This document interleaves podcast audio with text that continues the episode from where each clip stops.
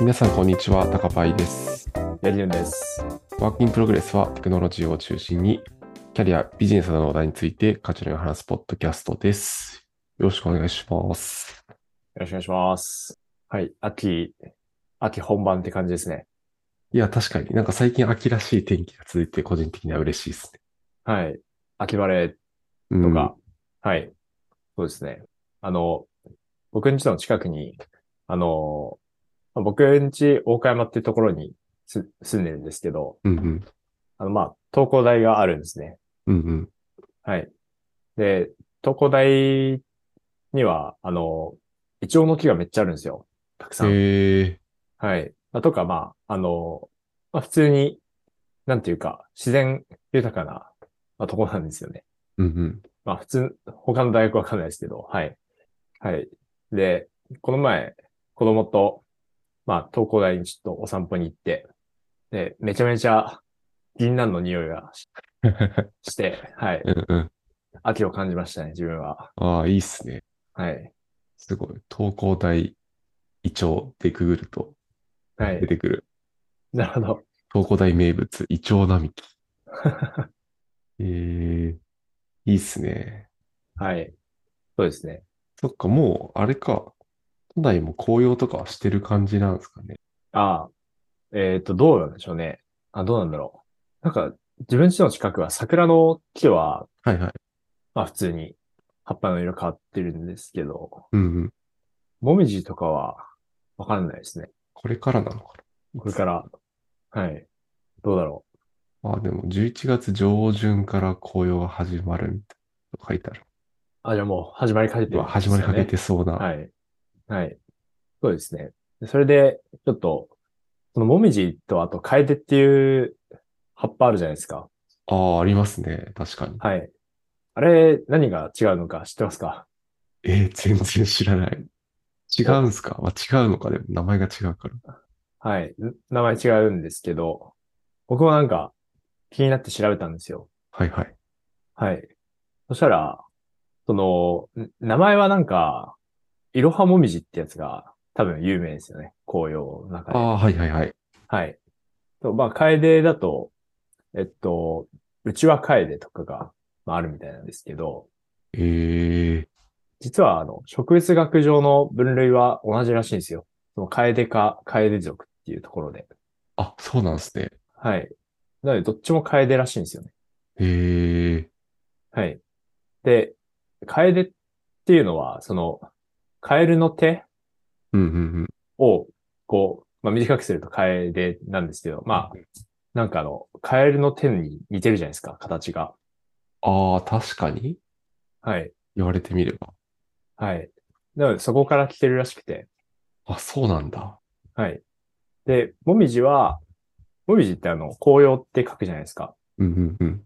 で、そういうその、際立って色が変わ、色があの、変わるものとかを、だんだんともみじって呼ぶようになったらしいんですよ。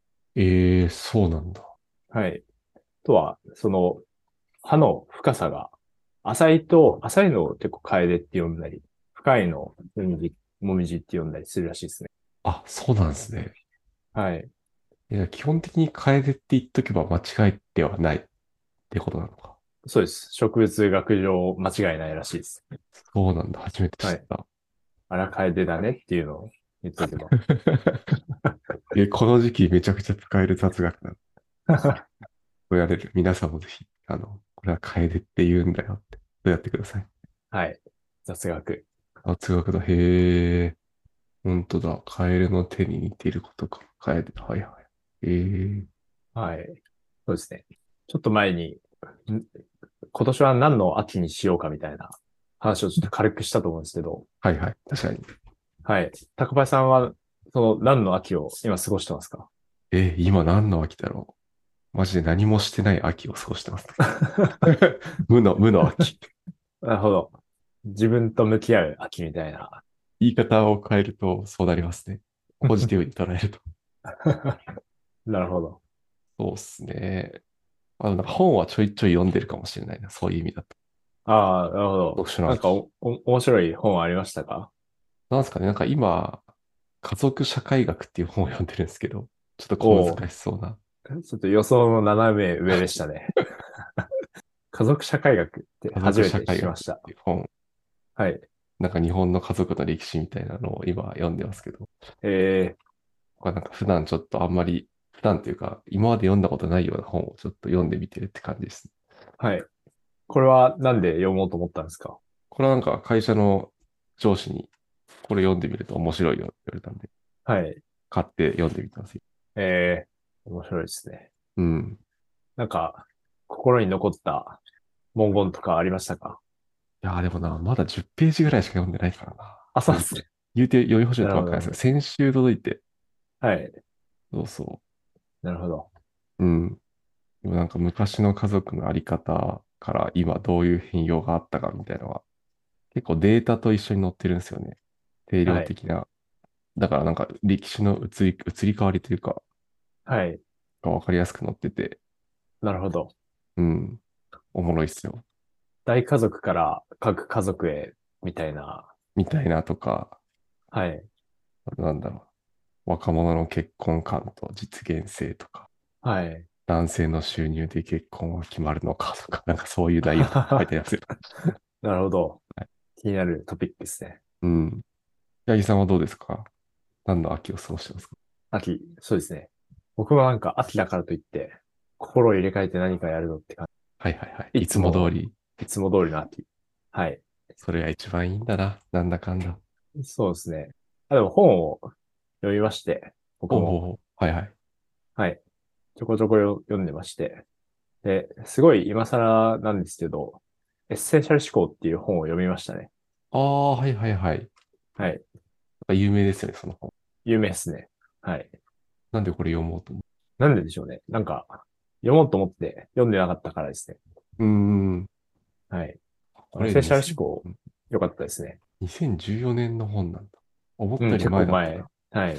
最近、はいエフォートレス思考っていう同じ人が書いた本が出てるんです本よ。はい。そっちも読んだんですけど、当だ。はいはいはい。個人的にはエッセンシャル思考の方がなんか良かっえー、た。はい。これはざっくりどういう本なんですか？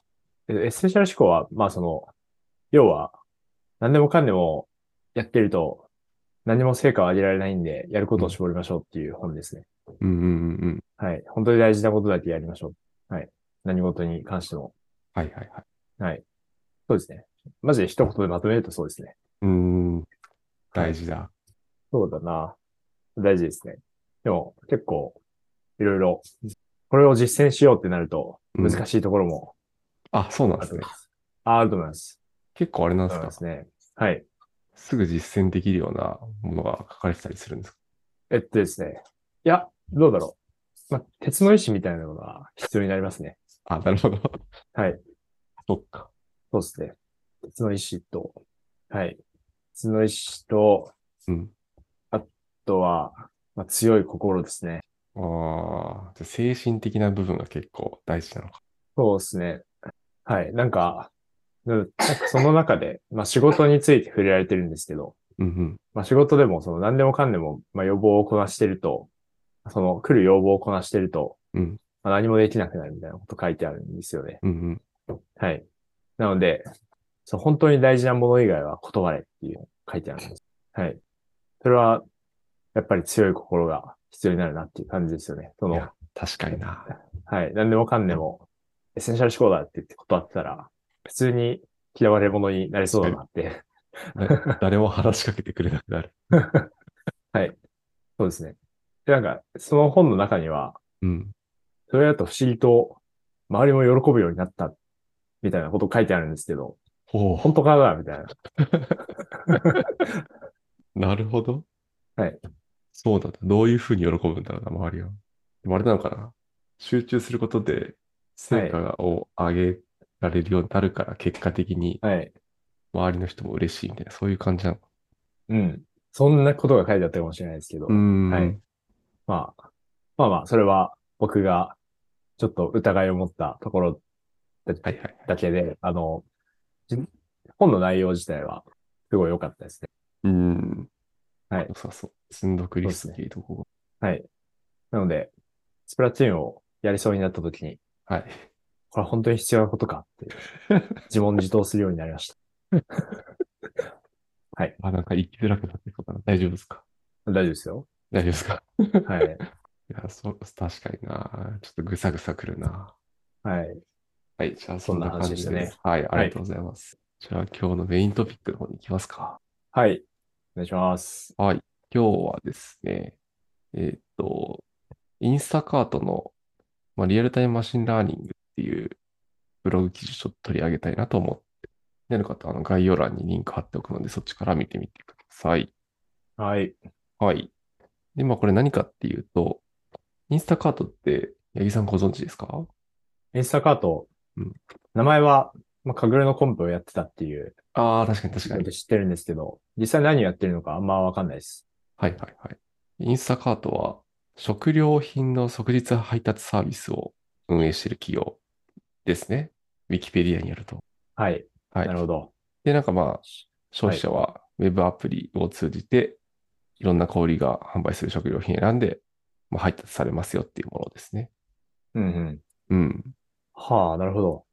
これ日本でも実は展開してるんですかね？え、してるのかな？それはちょっとどうなんだろう。使えるのかな？あ、でもなんか使えそうなのか。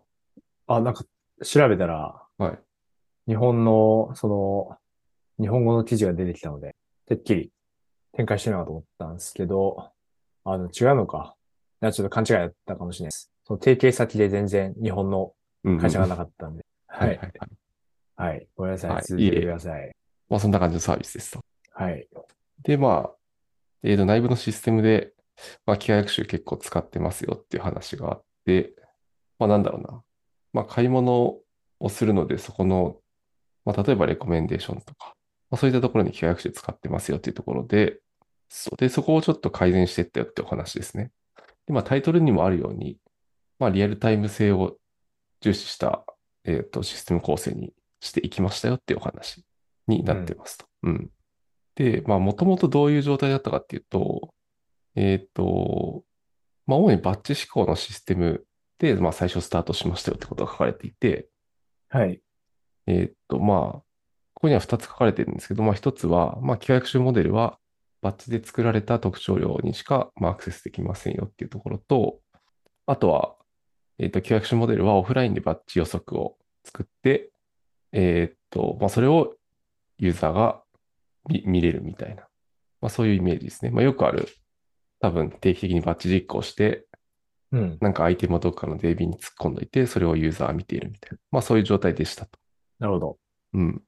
で、まあ、これにはいくつか課題感を感じてましたっていうところで、まあ、一つは、えっと、なんだろうな。まあ、リアルタイムに予測できないんで、直前のユーザーの行動とか、例えば何かをカゴに入れたとか、まあ、そういうデータが今まで使えてませんでしたっていうところ。はい。で、まあ、ちょっと、なんだろう、古いデータでの計算になってしまうっていうところが一つ課題感うん。があったっていうところと、あともう一つは、なんかリソースをうまく効率的に使えてなかったみたいな話があって、はい。えーっと、多分、こういうショッピングって多分、毎日やるものではなくて、何日かに1回とか、まあそういうイメージが強いと思うんですけど、うん。なので、まあ全てのユーザーに対して、毎日そのレコメンデーションのアイテムリストを作っておくと、そのその日に利用しない人の分まで作んなきゃいけないんで、そこちょっとリソースの無駄遣いがありましたよね、とか、まあその辺に課題感を感じてたっぽいですね。なるほど。うん。で、まあ、これらを解決するために、えーバッチ思考からリアルタイムシステムに移行していきましたよっていうお話になってます。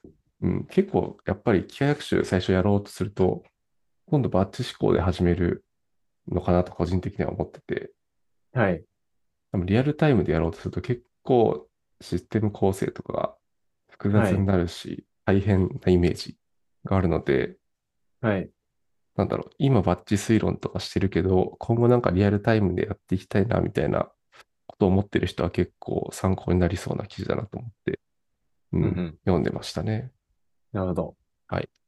で、まあなんかリアルタイムに移行するときに、大きく2つの変遷を経ましたみたいなこと書いてあって、一つは、えっと、えーサープレディクションか。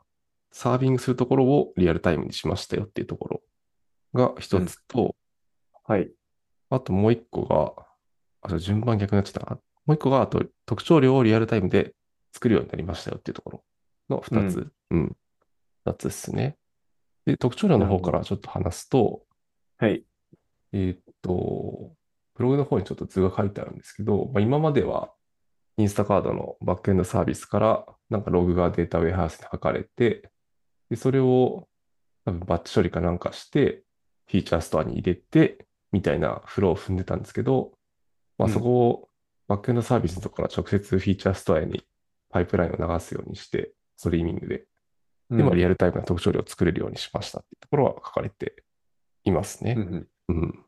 はい。これも文字、文字で見ると簡単にできそうに書かれてますけど、結構苦労してそうな気がしてますね。そうですね。ブリンクっていうサービスを使ってるのかな？はい。フリンク。ブリンク、ブリンク知ってますか？フリンクは、確か、あー、ちょっと、あ、フリンク。アパッチフリンク。あ、アパッチフリンク聞いたことあります。えっありますと、か？はい。でもまあ使ったことないですね。うん普段 GCP 使ってると、パブ。サブとかああ、はいはいはい。使うので、パブサブはカフカだったか。フリンクはどうだろう。まあ、フリンクはなんか、いや、わかんないですね。ちょっとあんまり確かなことは言えない。僕もちょっと使ったことはない、なんとも言えないですけど、はい。まあこれ使ってはいデータ変換しつつ、フィーチャーストアにデータぶち込んでますって話が書かれてますね。はい。うん。なるほど。そうですね。で、まあなんか、結構これも5行の解決方法とか書かれてて、まあどう実現してたしてったかみたいなことが書かれてるんで、うんま。あ、詳しくはそちらを読んでいただければと思うんですけど、まあなんかこのリアルタイムで特徴量を作ることで、まあなんか例えば商品在庫の状況とかが、えーっと、まあリアルタイムで反映できるから、なんか不良在庫が減らせますとか、まああとはうん。セッションベースでレコメンデーションできたりとか、はい。そういうことが実現できるようになったみたいなことが書かれてますね。なるほど。はい。で、もう一個のリアルタイムサービングの方は、まあその名前の通りなんですけど、多分バッチ推論的にどっかの DB に、えーっと、日時で突っ込んどくんじゃなくて、えーっと、リクエストがあるごとに推論して、えー返すみたいなうん。方法にしてるってことがもう一つのところで書かれてますね。うんうん。うん。で、ここではやっぱり、結構機械学習のリアルタイム推論をするときに課題となるのって、まあ、レイテンシーのところだったりとか、まあ、あとはか可用性の部分、うん。うん、かなと思うんですけど、まあ、そこはやっぱり課題としてありましたっていうのが書かれていて、うんうん。例えば特徴量フィーチャーエンジニアリングとか、その辺はなんか高速に動くように頑張りましたみたいなことが、はい。うん、書かれてますね。なるほど。えー、あれ？でも、あの、うん。フィーチャーストアに、フィーチャーストアには、もう集計された状態で入ってるんじゃないですかね。その、サーバー側でなんか、また前処理をかましたりするんですか？ああ、どうなんですかね。ちょっとそこまではわからないんですけど、なんかやってそうな雰囲気を文章から感じますね。ええなるほど。まあ確かに基本的にフィーチャーストアにはい。入ってるはずだけど、どうなんだろうな。交互作用取ったりしてるんですかね取ったり、標な。準化したりとか、やってるのかなはい。うん、もしかしたらしてるのかもしれない。なるほど。よし。そうですね。うん。今ざっくり今の2つ、えっと、はい。リアルタイムのサービングと、あとは特徴量をリアルタイムで作るよって話うん。によって、いい感じの機械学習システムが構築できましたぜっていうのが、多分最後の方に書かれてて、はい。多分ユーザーの直前のログとかを考慮して、なんだろう、例えば、わからんけど、じゃがいもと人参を買ったら、カレーのルーをね、レコメンドするとか、多分そういうことができるようになってるんじゃないかなっていうのを感じたりしますね。なるほど。うん。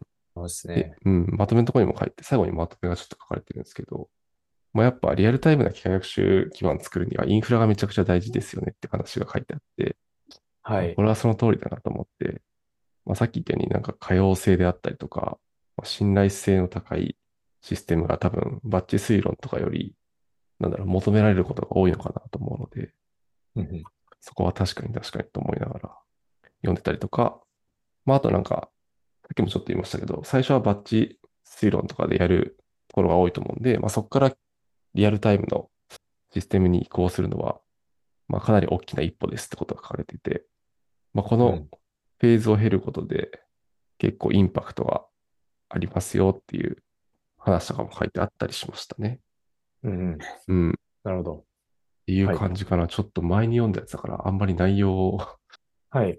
覚えてなかったんですけど、ざっくりそんな感じの内容ですね。はい。ありがとうございます。そうですね。なんか、買い物とかまさに、なんかリアルタイム性かなり重,、要なのかなと思ってて、はい。それこそやっぱね、僕らがスーパーに行くときも、はい。なんだ、順番にこう、アイテムを選んでいくんで、だいたいなんか野菜買って、肉買って、みたいな。はい。そこでどういう野菜買ったかによって、これを見せると多分これも買ってくれるんじゃないかなとか、そういうの絶対ある気がする。はい。なんかよりお買い物とかだと、リアルタイム性は重要になったりするのかなと思ったり、お買い物というかそういうなんかスーパーとかはい。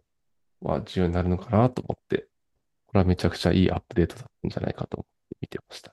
なるほど。うん。そうですね。確かに。そのもう、アプリ開いてる中で、推薦結果をどんどん変えたいっていう時は、うん。まあ、そうですね。リアルタイムじゃないと厳しいですよね。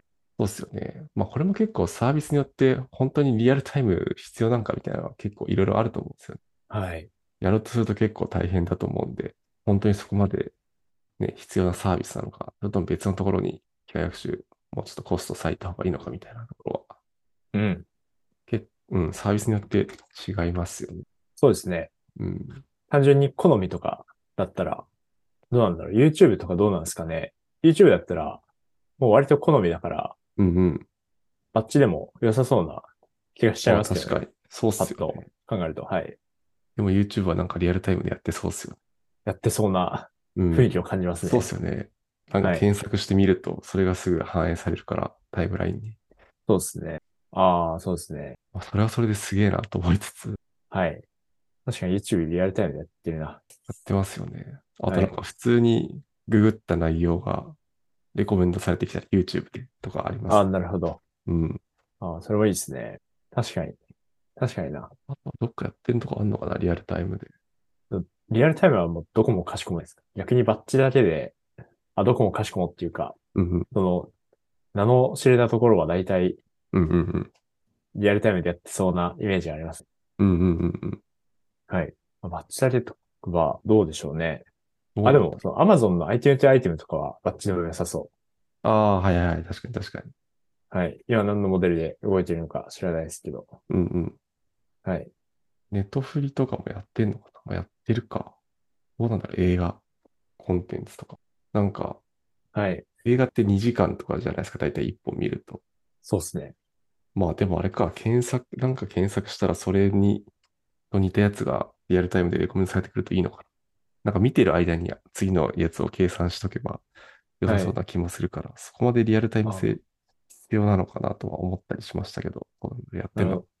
ネットリックスは、うん。その、国とか、Wi-Fi、Wi-Fi、そのインターネット状況とか、あと、そのデバイスタイプ、まあ iPhone で見てるのか、うん、うん。iPad で見てるのかとか、そういう情報を取り込んでたはずなので、ああ、確かになんか前、はい。このポッドキャストでも話した気がしますね、そんなこと。そうですね。うんそうですね。まあ時間帯とか。なので、うんやっぱ、推論サーバー必要なんじゃないですかね。確かにな。はい。その、いろんな特徴の組み合わせごとに、まあ、バッチでキャッシュしておくっていうのもできますけど、うんうん。厳しそうな気がする。確かに。安そうそうっすよね。確かはい。はい。でも、はいうん個人の経験だと、めっちゃバッチでやってましたね。やってまに。したね。うんうん。はい。あとやってますね。うん。そうですね。僕も基本的にバッチではい。やってるんで、そうですね。うん、リアルタイムでやるのはすげえなと思いながら。はい。そうですね。まあ、一つのパターンですよね。その、バッチで、まあ、どっかの DB に上げて、それサービスから読みに行く。そこで、まあ、ちょっと分解点を作るというか。うんうんうん。そうですね。そうですね。はい。そうですね。まあ、リアルタイムも、そうですね。まあ、買い物系とかだとリアルタイム重要なんじゃないですかね。うん。まあ、そうっすよねインスタカート。でも効果があったっていうそうのがありそうそう。ますし。はい。はい。ちょっと皆さんもリアルタイムのなんか良さそうな記事とかがあれば、ぜひ教えてください。はい。はい。ということで、今日はそんな感じですかね。はい。はい。ではでは本日は、インスタカートの機械学習の事例についてお話ししていきました。質問、コメントは Google フォームや Twitter のハッシュタグリップ f m でお待ちしております。ご視聴ありがとうございました。来週またお会いしましょう。ありがとうございました。